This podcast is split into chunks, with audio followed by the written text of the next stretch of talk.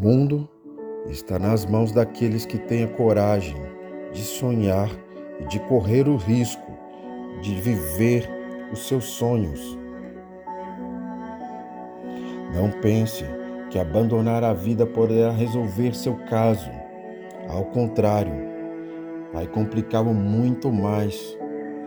Não seja covarde.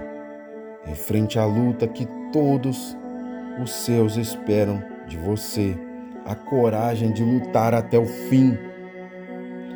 Não fuja do campo de batalha, justamente na hora em que o combate se torna mais aceso. Seja corajoso, não fuja às responsabilidades que você assumiu, elas são suas, não de ninguém.